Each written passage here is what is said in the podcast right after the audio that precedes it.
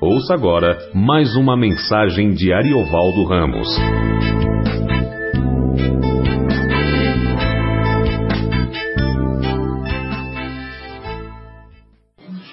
Bom, boa noite, graça e paz. É, bom estar com os irmãos. É, eu estou de, de, de parte com parte do uniforme pastoral, porque eu vim de Salvador e, e, eu, e antes de Salvador eu estava na Assembleia de Deus, então não deu tempo para fazer nada. Cheguei no aeroporto e vim para cá. Então eu vim como parte do uniforme. É, nós estamos estudando João, Evangelho segundo João, vamos continuar. Uh, nós paramos em, na primeira parte de João 4, a, a história da mulher de Samaria, e fomos até o versículo é, 26, quando Jesus se apresenta à mulher de Samaria como o Messias. E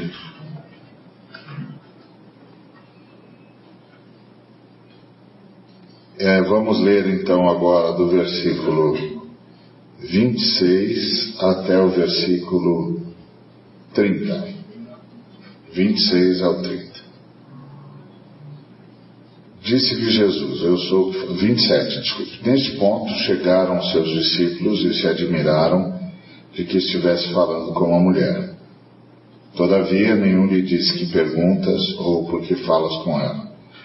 Quanto à mulher, deixou o seu cântaro, foi à cidade e disse àqueles homens: Vinde comigo e vejo um homem que me disse tudo quanto tenho feito. Será este, porventura, o Cristo? Saíram, pois, da cidade e vieram ter com ele. Em nome de Jesus, Pai, nós te agradecemos por tudo que já tens falado conosco. Te agradecemos por Cristo Jesus, te agradecemos pela mensagem que ouvimos através da história dos nossos irmãos na China. Te agradecemos por tua palavra, te agradecemos pelo sacrifício vitorioso de nosso Senhor Jesus Cristo, sua morte e sua ressurreição. E te agradecemos pela palavra que nos é possível, graças a esse sacrifício eficaz, vitorioso e sempre eterno.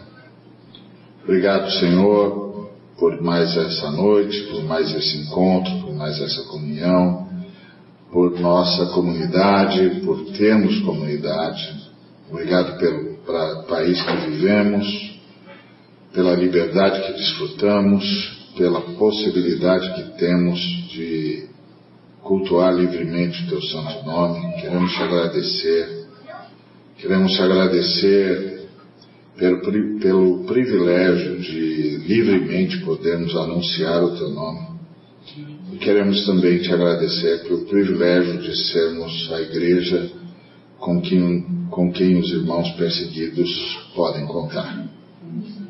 Obrigado, Senhor. Sabemos que o Senhor há de nos levantar em socorro dos nossos irmãos, que o Senhor há de nos mobilizar para que todos aqueles que, pela tua palavra, pelo testemunho da cruz e da ressurreição, sofrem todo tipo de restrição, sabemos que o Senhor vai nos levantar para sermos o consolo dos nossos irmãos, o apoio dos nossos irmãos ah, o grupo de intercessores com quem nossos irmãos podem contar, os que hão de se engajar em socorrê-los, em ajudá-los, em sustentá-los em oração. Muito obrigado, Senhor, por podermos participar disso. Temos certeza que o Senhor nos fez saber porque conta conosco e há de nos mobilizar. Queremos te agradecer por isso, é um privilégio sermos convocados por ti para socorrermos a igreja que está sob sofrimento, sob perseguição, sob martírio. Te agradecemos por esse privilégio E te agradecemos porque o Senhor não permitirá que esse privilégio fique apenas como um conhecimento, como uma informação. Mas o Senhor mesmo há de nos mobilizar, há de nos envolver, há de nos fazer instrumentos de socorro para os nossos irmãos. Muito obrigado, Senhor. Bendizemos o teu santo nome e agradecemos por tua palavra desde já. Em nome de Cristo Jesus. Amém.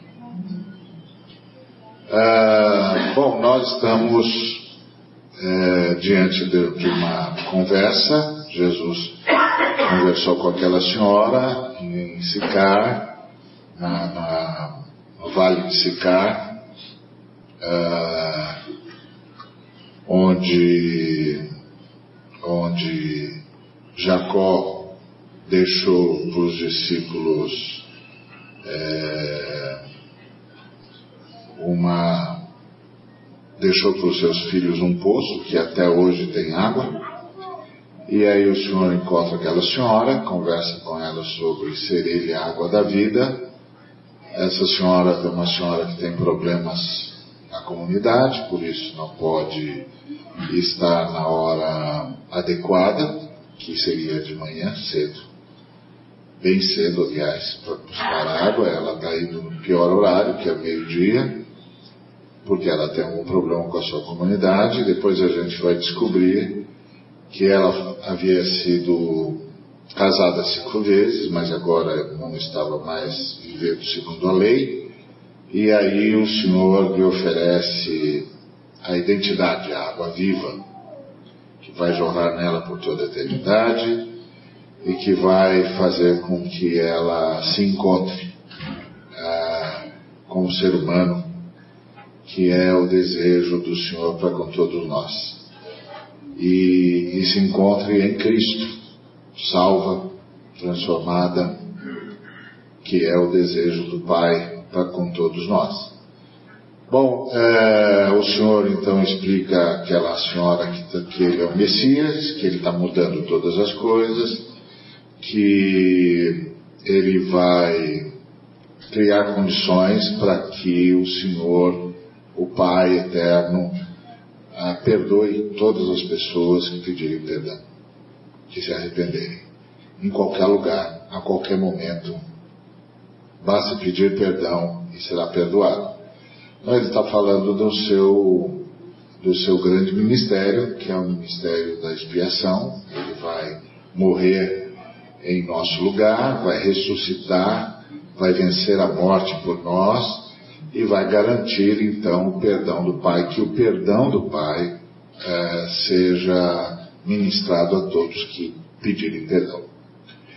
É, é, bom sempre que a gente se lembre que o perdão do Pai está, está liberado desde antes da fundação do mundo.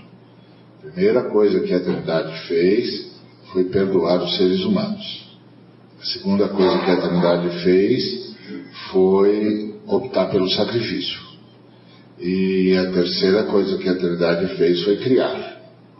Então, só por causa, por causa do perdão houve a cruz, por causa da cruz houve a criação, porque só através da criação, é, da cruz, é possível criar, manter e resgatar a criação. Então, Jesus está falando para essa moça, para essa senhora, a síntese do seu ministério. Eu sou o Messias, eu sou aquele que pode mudar todas as coisas e que vai mudar todas as coisas. Nesse ínterim, quando ela está, ele está falando sobre perdão, sobre adoração, e é bom que a gente se lembre que na, aqui nesse texto, adoração significa pedir perdão para Deus.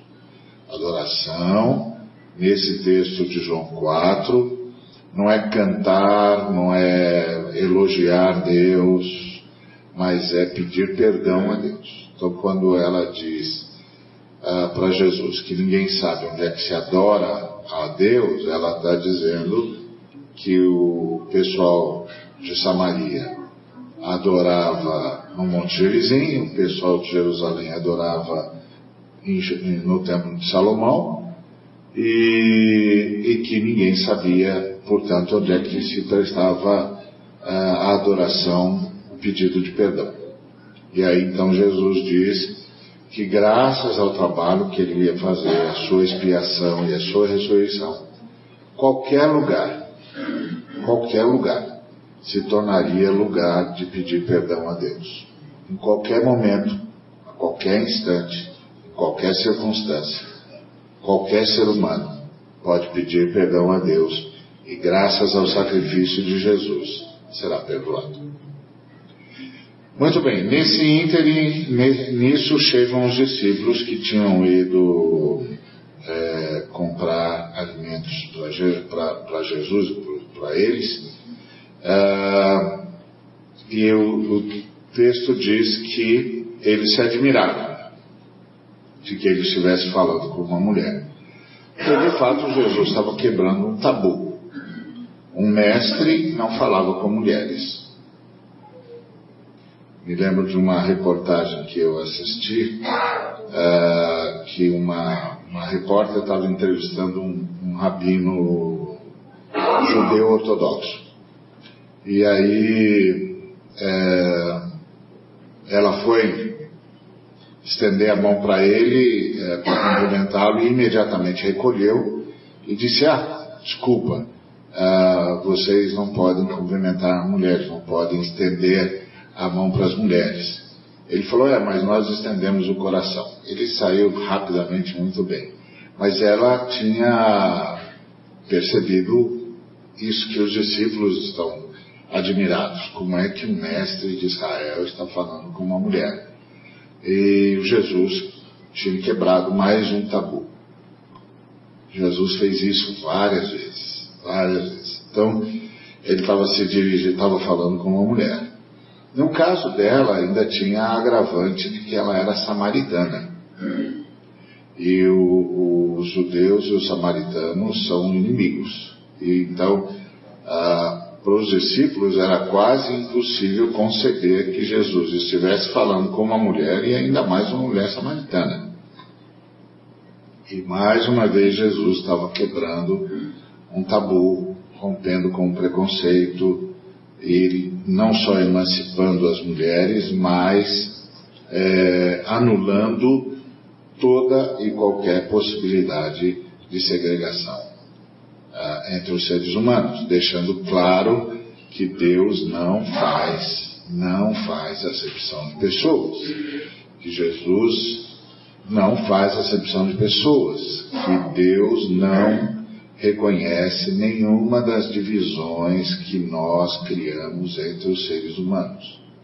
Ele não reconhece nenhum preconceito, nenhuma xenofobia, ele não reconhece esses essas divisões que nós criamos entre os seres humanos.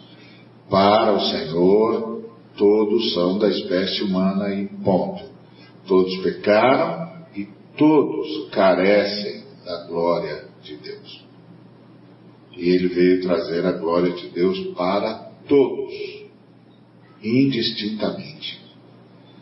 E, e a gente tem sempre de se lembrar disso. Se a gente aprender com Jesus, nós vamos melhorar em muito os nossos relacionamentos, porque a maioria dos nossos problemas relacionais está ligado diretamente aos nossos preconceitos, às divisões que nós fazemos entre os seres humanos, os prejuízos que nós fazemos, que tiram dos seres humanos o direito de serem diferentes, de pensarem diferente, de se vestirem diferente, porque quando a gente olha alguém que é diferente, a gente rejeita. E Jesus não faz isso. Então, os filhos de Jesus também não fazem. Ou pelo menos não deveriam fazer. Então, essa é uma, é uma, uma bela de uma lição de casa para a gente. Que nós precisamos que o Espírito Santo nos transforme em gente como Jesus. E nos transformar em gente como Jesus não é apenas e tão somente nos transformar em gente que tem melhor relacionamento com Deus, mas é, mas é também é, nos transformar em gente que tem melhor relacionamento com os seres humanos. Porque era assim que Jesus era. Jesus não tinha barreira com os seres humanos. Não importa se os seres humanos pensavam como ele ou não pensavam como ele. Jesus provavelmente deve ter sido o único ser humano que, dirigindo-se a um traidor, chamou de amigo. Aqui vens, amigo. Ele sabia que o Judas ia trair. Ele sabia que o Judas tinha ido já negociar a traição e que ele já vinha trazendo os soldados que haveriam de prender Jesus. Mas quando e que ele viria dar-lhe o beijo traidor. Mas quando ele olha para Judas, ele diz: Aqui vens, amigo. E isso é extraordinário em relação a Jesus. Não importa quantas pessoas mudem em relação a ele, ele nunca muda em relação às pessoas. Ele sempre tem a mesma abordagem. Aqui vens, amigo. E se o Judas tivesse prestado atenção nisso, ele teria sido perdoado, ele teria ido buscar perdão, ele teria encontrado perdão. Porque Jesus não faz acepção de pessoas. E é por isso que os discípulos são tão admirados. Porque nenhum deles, nenhum deles ah, falaria com aquela mulher. Nenhum deles. Eles, inclusive, nem haveriam como gente nem haveriam como gente, quanto mais falar com ela.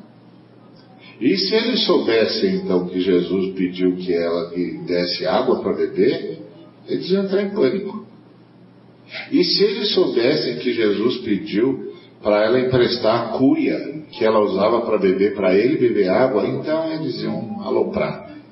Porque significava que Jesus estava de quarentena porque um judeu não podia tomar, é, usar o mesmo, o mesmo talher, o mesmo, o mesmo prato, a mesma vasilha que um samaritano usasse. E se ele tocasse num, numa vasilha, num talher, num, que um samaritano tivesse usado, ele era imediatamente colocado sob quarentena ficava proibido de prestar culto, ficava proibido de entrar no templo e, em muitos casos, ficava proibido de entrar nas cidades de Israel de, antes de 40 dias. E Jesus passou por cima de tudo isso. Jesus passou por cima de tudo isso. Jesus pediu água para a mulher, Jesus pediu a, da cuia que ela usava para beber água, ah, Jesus ficou conversando com ela, trocando ideias, conversando sobre teologia, falando sobre os mistérios de Deus. Jesus, assim, hoje a gente fala que Jesus quebrou um preconceito e um tabu, a gente não tem condições de dimensionar isso. Porque nós não, não, não conhecemos a, aquele povo como, como uh, porque não é possível, né? É uma distância de dois mil anos, não tem jeito de recuperar uma cultura que para nós se perdeu. Mas, assim, isso aqui é um negócio impressionante. Jesus fez algo que ninguém, ninguém em sã consciência, ninguém em sã consciência faria. Nenhum judeu faria. E ele quebrou um tabu e, e é óbvio que isso é uma isso é uma advertência, mas também é um, é um desafio para os filhos de Deus. E não é fácil vencer esse desafio, não. É, nós somos muito preconceituosos.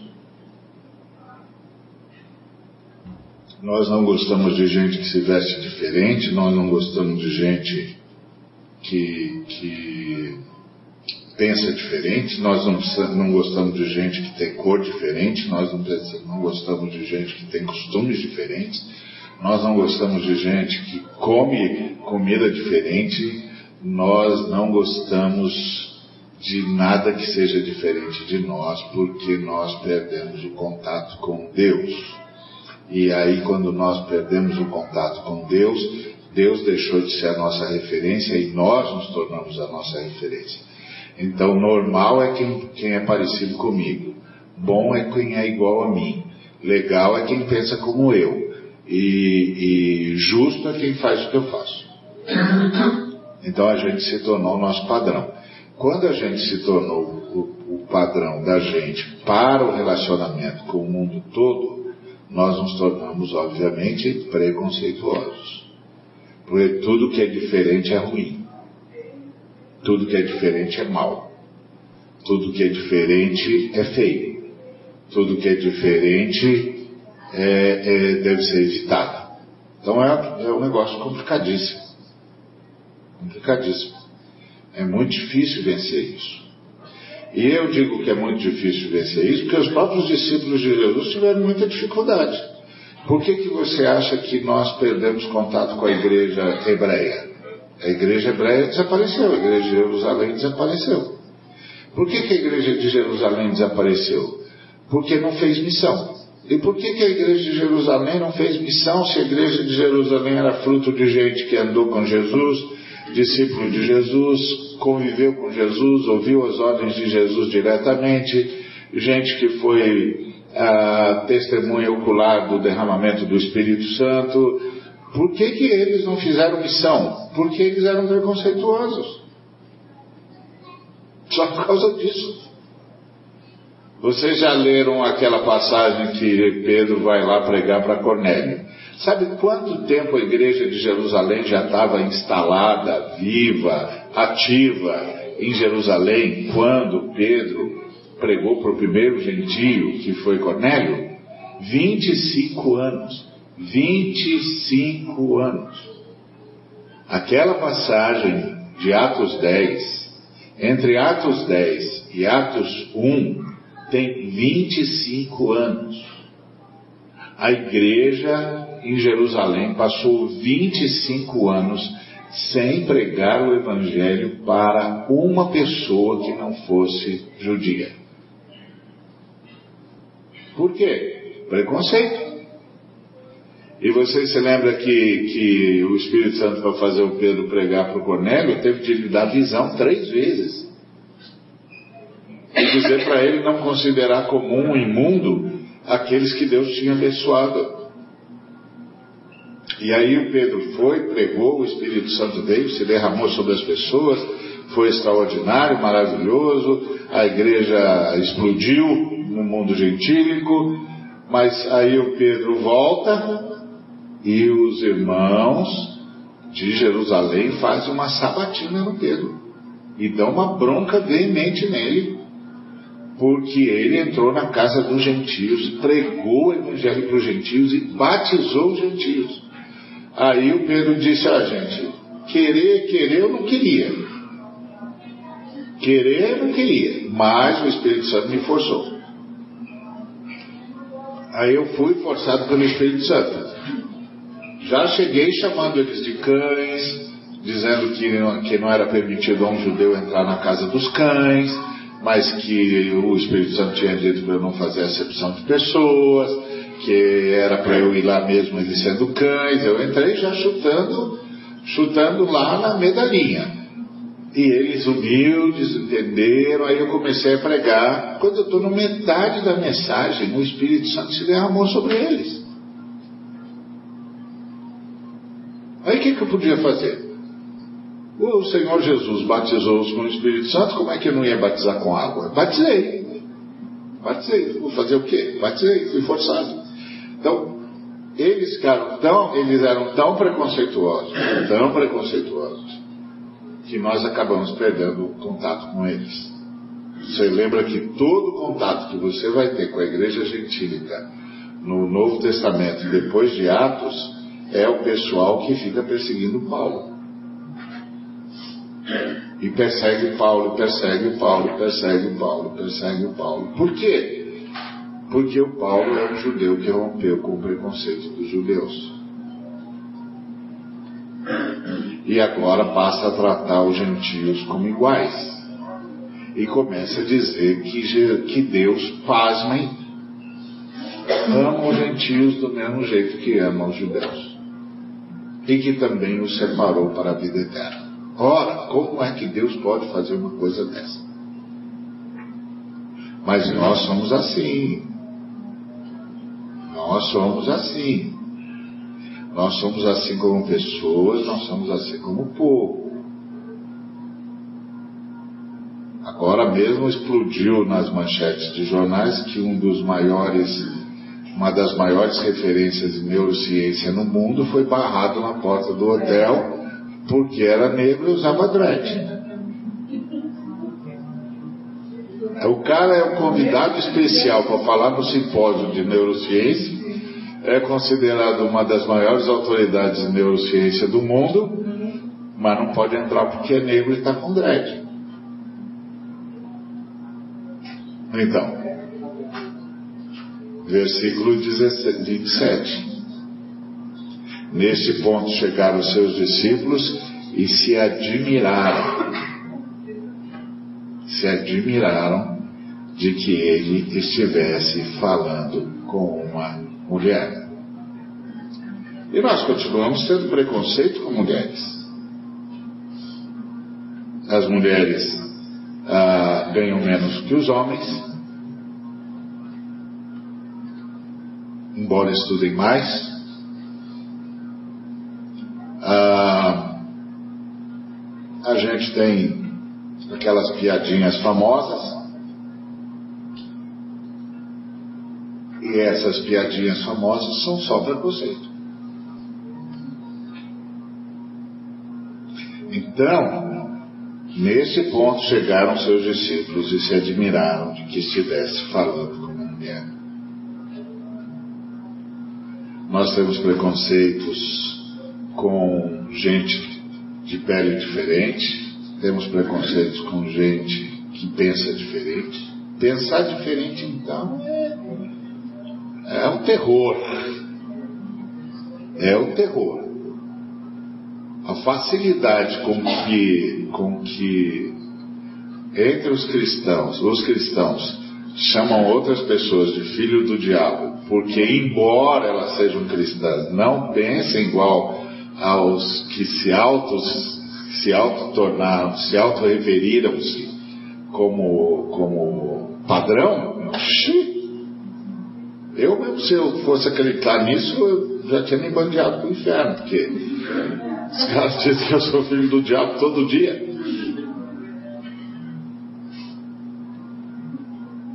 Só porque eu penso diferente deles em algumas questões, nem são tantas questões assim, mas é porque isso é preconceito. Isso não tem nada a ver com amor a Deus, isso não tem nada a ver com amor às Escrituras, isso não tem nada a ver nem com o direito que eu tenho de pensar diferente do outro, e nem com o direito que ele tem de pensar diferente de mim. Ele pensa diferente de mim, ok? Bom, parabéns, Deus te abençoe.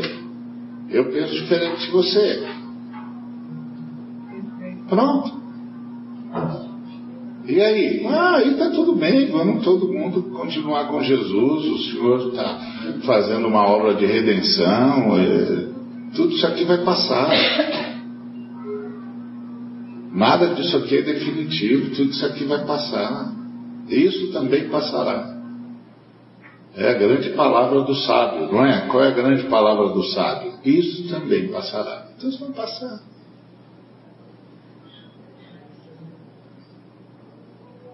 Então,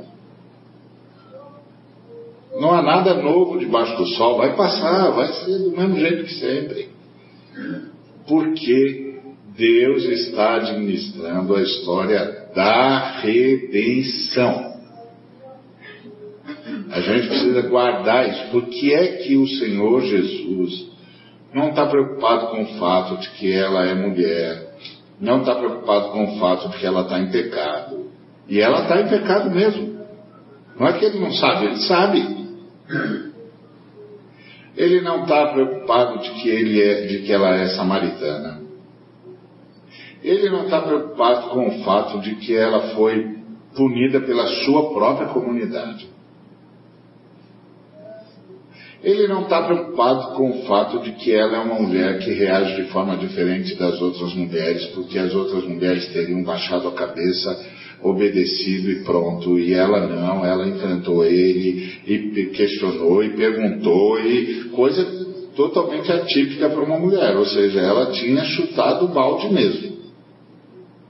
Em algum momento ela gritou, ela proclamou a sua autolibertação. Não sou mais ligada a nada disso, não quero mais saber dessa gente, não quero mais saber dessa estrutura, ninguém fala por mim, eu falo por mim, chega. Ela chutou o balde.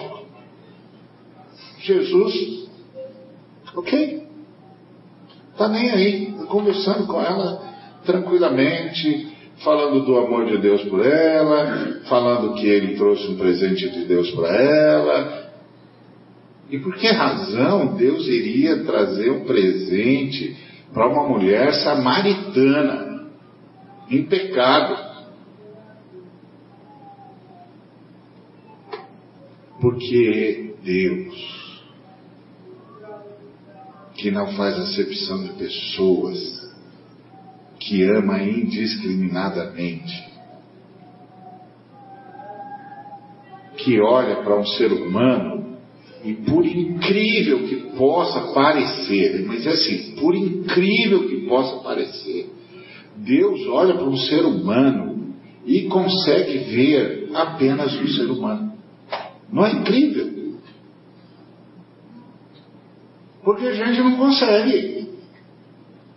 A gente vê um negro, vê um capitalista, vê um comunista, vê um cara de direita, um cara de esquerda, vê um sujeito limpo, um sujeito sujo, um sujeito tatuado, um sujeito sem tatuagem, um sujeito bem educado, um sujeito mal educado, um sujeito que tem pedigree, um sujeito que é um cão uh, vira-lata. A gente não consegue olhar e ver apenas um ser humano. Tem apenas um ser humano aqui. Só um ser humano. Daquele tipo que Deus gosta. Sabe qual é o tipo de ser humano que Deus gosta? Todo e qualquer ser humano. Só tem um ser humano aqui.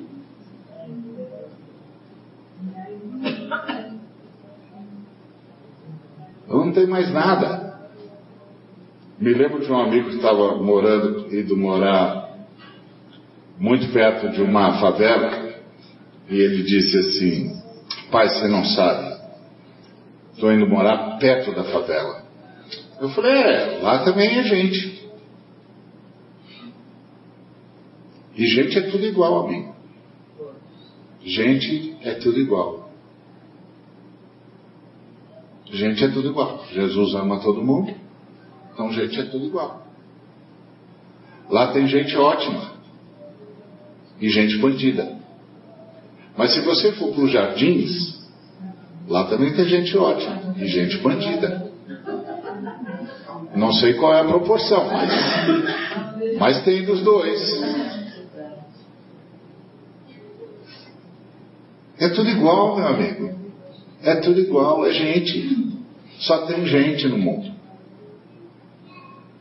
Tem os demônios, mas esses a gente expulsa. É impressionante. Jesus tinha esse, tem uma passagem de, de, de Jesus extraordinária. Jesus está na Ciro Finícia, tem uma mulher Ciro Finícia atrás de Jesus. E, e dizendo, me socorre, socorre, socorre, socorre. E Jesus não fala nada e vai andando, e a mulher gritando: me socorre, me socorre, me socorre. Aí os discípulos viram para Jesus e falam para Jesus fazer a mulher se calar. E Jesus se volta para a mulher e, ao invés de fazer a mulher se calar, começa a explicar para a mulher por que é que ele não pode atendê-la.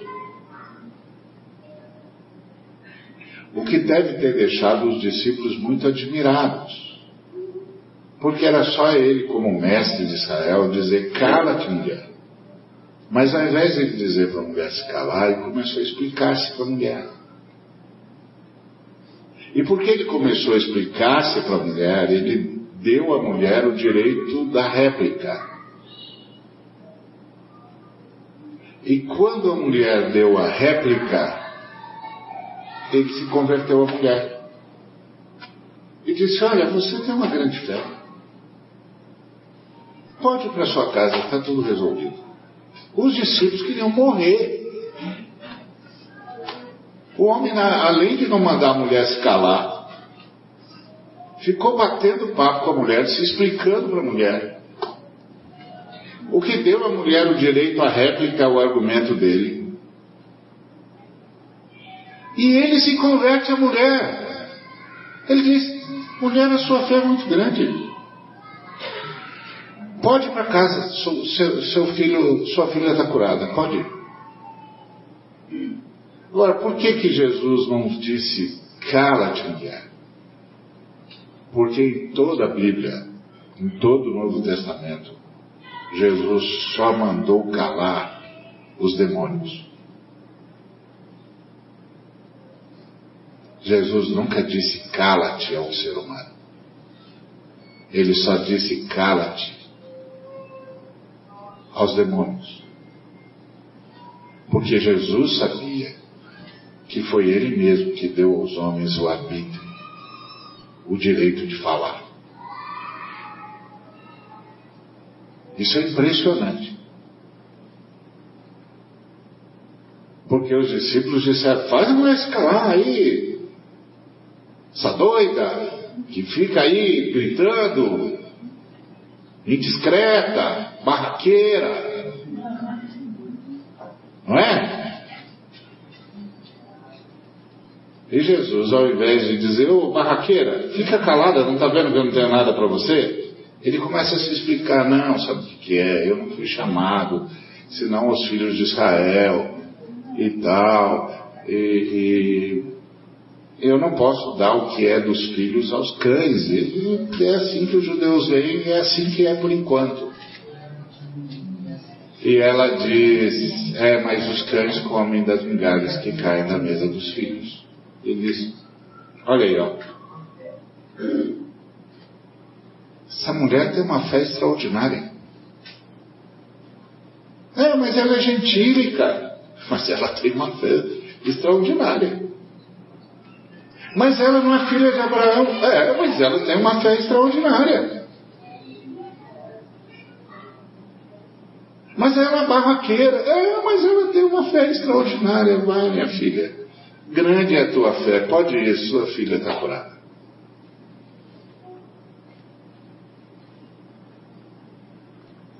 É extraordinário. É o que ele está fazendo aqui. Quebrando um tabu. Dizendo que quando ele olha para um ser humano, ele consegue a proeza, quase impensável. Quase impensável. Chega a ser assim, uma coisa quase impossível de se pensar. Ele vê só um ser humano.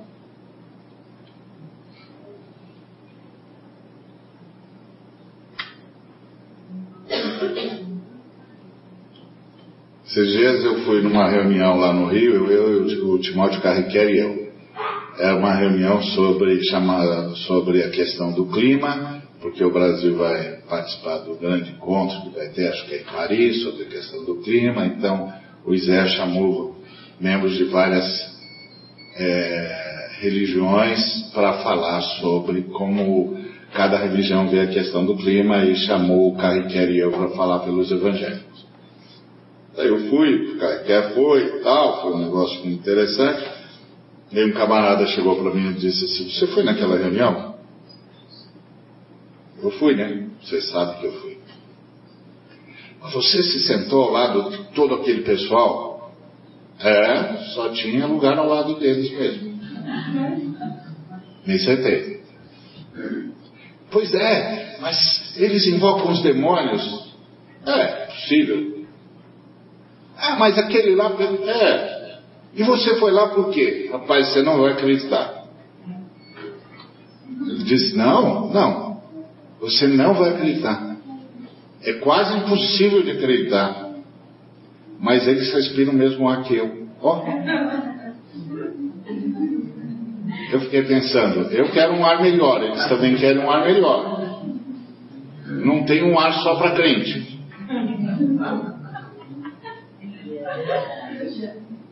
E eles disseram: Ah, é, vem cá, vamos conversar sobre um ar melhor para todo mundo. É, eu quero um ar melhor para todo mundo, você não quer? E aí eu, me, eu levei um maior susto, cara, porque eu descobri que a gente respira no mesmo ar. Não é estranho isso? Eu, inclusive, entrei em crise, quase perdi a fé. Ah, não, Jesus, eu queria um ar especial para santos. Até porque eu sou santos duas vezes: no nome e no batismo. Ah, ele ficou, você está tirando uma da minha cara. Eu falei, não, você que está tirando uma da minha cara. Você que não está, você que não é sério. Você deve estar tá brincando comigo. Você deve estar tá brincando comigo que eu ia me recusar a sentar ao lado de outros seres humanos para discutir o ar que nós respiramos, só porque esses seres humanos não pensam como eu. Eles não pensam como eu, mas respiram o mesmo ar que eu, rapaz. E você tinha de lá pregar o Evangelho, o que, que você acha que eu fiz? Eu preguei o Evangelho. A boa notícia de que Deus ama todo mundo e está interessado num clima melhor para todo mundo. O que, que você acha que eu fiz? Então, isso é preconceito. A vantagem é que era Jesus Cristo, então nenhum deles disse que perguntas, ninguém ousou questionar Jesus. Nessa hora, é, eu gostaria que todos os que não têm preconceito fossem vistos como Jesus foi. Não melhor não perguntar para ele. Porque eles não, não ousaram mexer em Jesus. Ficaram admirados, mas nenhum disse que perguntas, porque falas com ela. Nada, Jesus, né? Você vai lá perguntar para Jesus? Pode? Poder pode. Agora aguenta a resposta. Está pronto para a resposta? Então pode falar com ele. Vai lá. A porta está sempre aberta. Lá, pergunta para ele. Por que, que o senhor. Ele vai te responder. Você não vai gostar, mas ele vai responder. Pode falar à vontade. Então, é, isso tem sido uma, uma luta histórica nossa. Uma luta histórica. Cristãos praticaram escravidão. Cristãos instauraram o apartheid. Cristãos, eu, eu não chamo de cristãos, eu chamo de cristinos. Porque para mim é uma diferença entre cristinos e cristãos. Cristinos são os que seguem o cristianismo que é uma, uma tentativa de transformar a fé cristã numa religião hegemônica. Quando a fé cristã é um chamado ao serviço a todos os seres humanos, para demonstrar a todos os seres humanos o, o carinho e a vontade que a Trindade tem de que todos os seres humanos participem da unidade da Trindade. E a isso a Trindade chama de amor. Então isso é extraordinário. Então esse texto aqui é para gente é, pensar no desafio hercúleo que tem sido aos seres humanos vencer o preconceito. Gente, preconceito. O preconceito é a mãe de todas as guerras.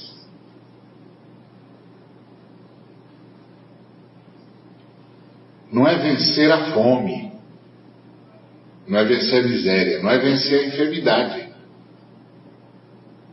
vencer o preconceito.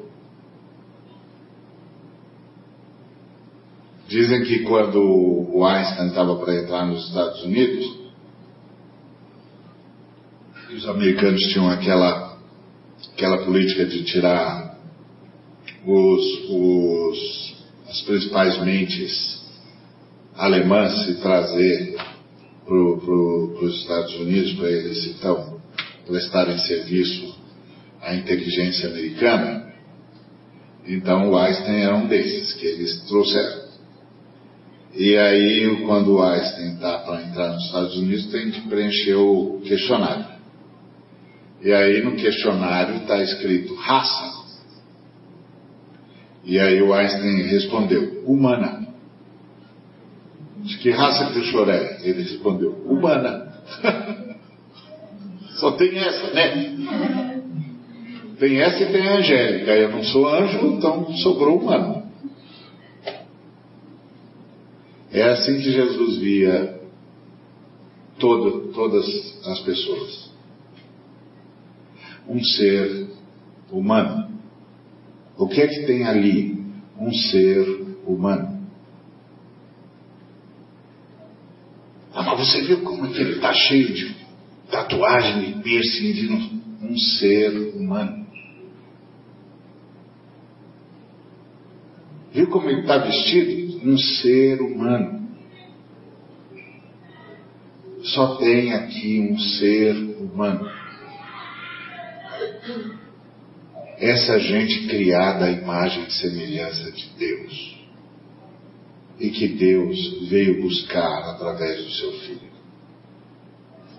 Só tem um ser humano aqui. Não, você viu o que ele fez? É. Só seres humanos fazem isso mesmo. Só mostra que não é um ser humano. Está vendo a dificuldade que a gente tem para vencer o preconceito? Está vendo como a maldade está dentro do ser humano? Como é que nós nos tornamos maldosos? Todos nós estamos marcados pela queda. Mas a gente ainda acha um jeito de se achar superior a alguém.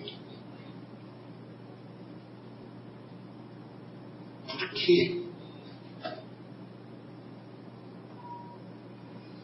Por quê? Porque nós, a exemplo dos discípulos, ainda nos admiramos quando vemos alguém dar importância para um tipo de ser humano. Por quê? Por quê?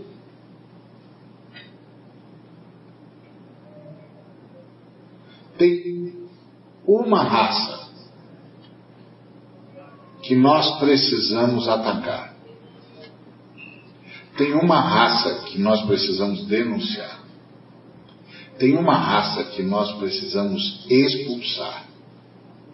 Tem uma raça que nós precisamos fazer calar e é a raça dos demônios.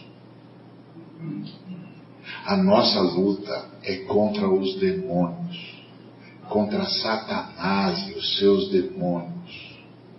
A nossa luta não é contra carne e sangue. A nossa luta não é contra seres humanos. A nossa luta é contra Satanás, o inimigo das nossas almas. Essa raça nós queremos banir para o inferno. Essa raça nós repreendemos. Essa raça nós expulsamos.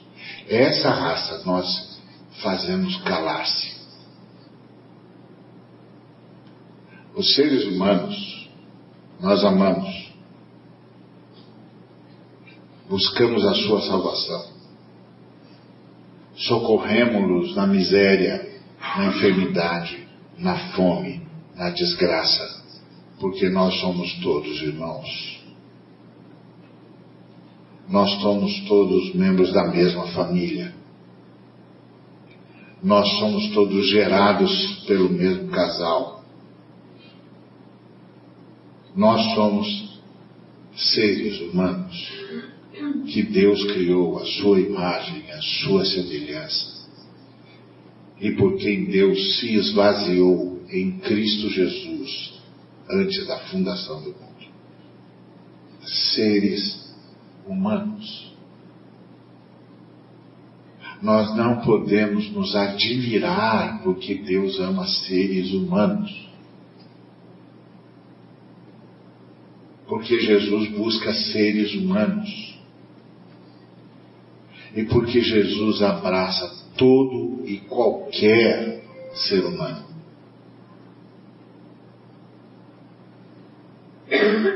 Então, é, vamos guardar isso. O, o, os discípulos não ousaram perguntar a Jesus por que ele estava fazendo aquilo. Mas guardaram o preconceito.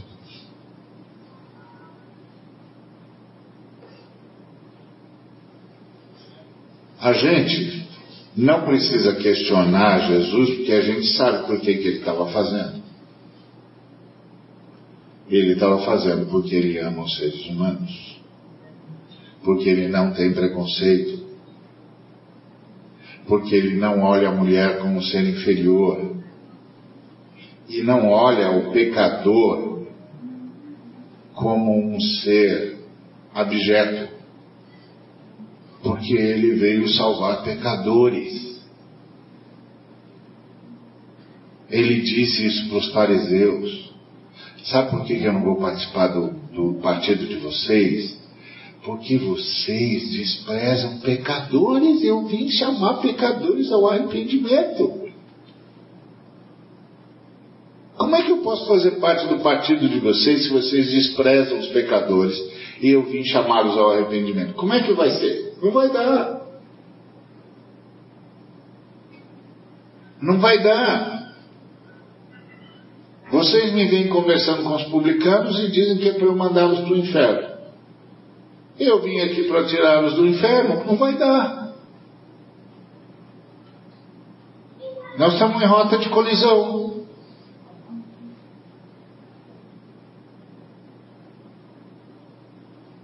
E mais, vocês se acham justos. Pelo amor dos meus filhinhos, tem um ser humano que se acha justo. Como um ser humano pode se achar justo?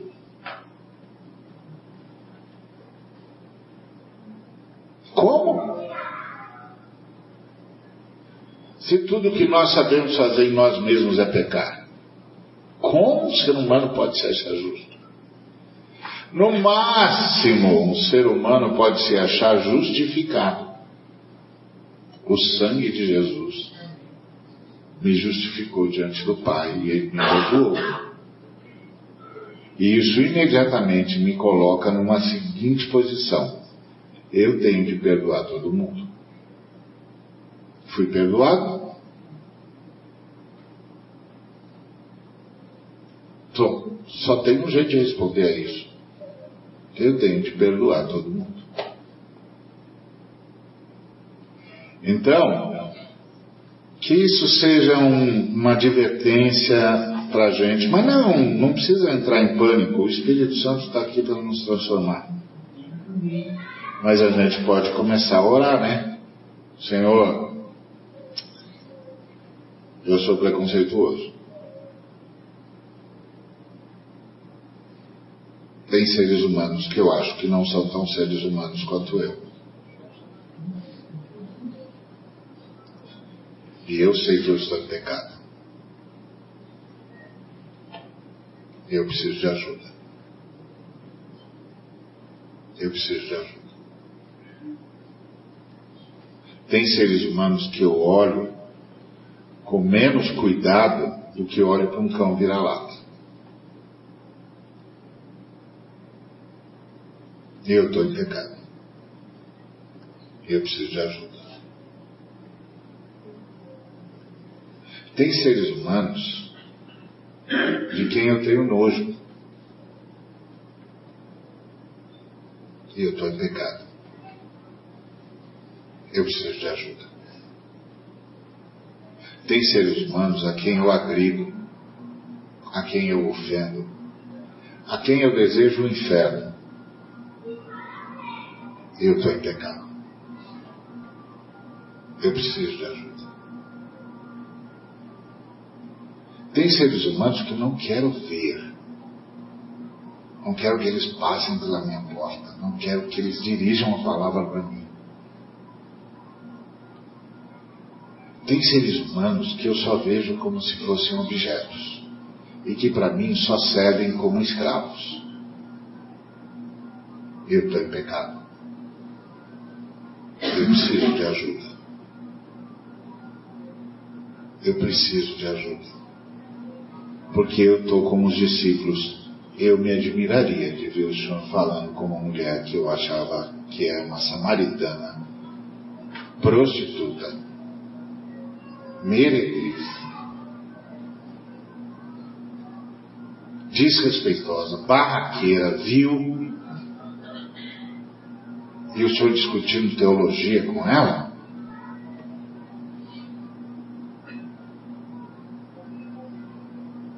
Eu estou em pecado. Eu estou em pecado. Porque eu não consigo olhar para a gente e ver só um ser humano. Eu estou em pecado. Eu preciso de ajuda. Eu preciso de transformação. Eu preciso ser como o Senhor, que não tem vergonha de pedir água para ninguém. Que coisa impressionante. Judeu, mestre, num território de gente que não gostava dos judeus, com uma mulher que está com problema, que toda a sua comunidade está achando que é indigna, ele chega perto dela e diz assim: Me dá de beber, estou com sede, me ajuda.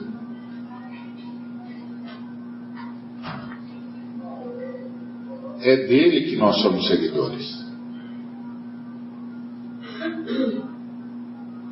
É dele que nós somos seguidores.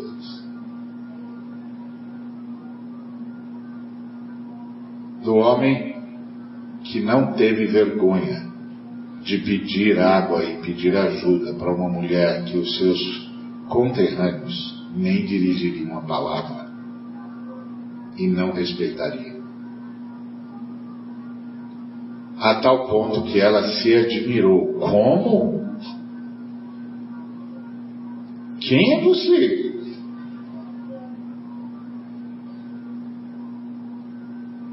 Ele diz: Eu sou o porta-voz de Deus para a sua vida.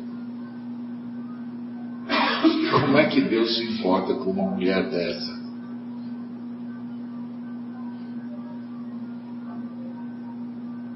Jesus diz: Ah, se você conhecesse o presente que Deus tem para você. Nós precisamos chegar lá, irmãos. Nós precisamos chegar lá. O Espírito Santo está pronto para levar a gente. Mas a gente precisa entender que a gente precisa chegar lá. Porque só quando a gente entende que precisa chegar lá é que a gente pede perdão. Amém? Amém. Obrigado, Senhor, por tua palavra, obrigado por esse momento extraordinário que o Senhor teve com a mulher em Samaria. Obrigado, porque o Espírito Santo pode nos transformar em pessoas como o Senhor, que não fazem acepção de pessoas como nós fazemos. Obrigado porque o Senhor sabe que esse é o nosso problema. O Senhor sabe. O Senhor conhece o nosso coração, o Senhor sabe.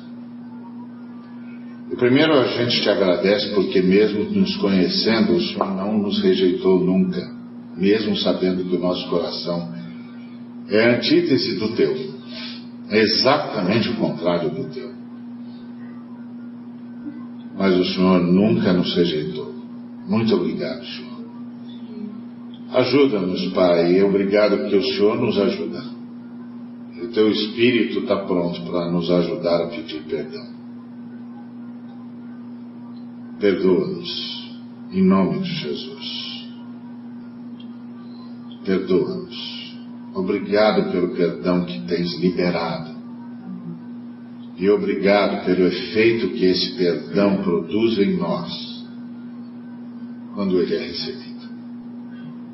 Que nós o recebamos por meio do nosso arrependimento e nós te agradecemos pela oportunidade de nos arrependermos. Obrigado, Senhor. Recebe nosso louvor e nossa glória, glorificação ao teu nome. Em nome de Cristo Jesus. Que a graça de Jesus Cristo, o amor de Deus e a comunhão do Espírito Santo seja com cada um dos irmãos e irmãs e com todo o povo de Deus hoje e para todo sempre.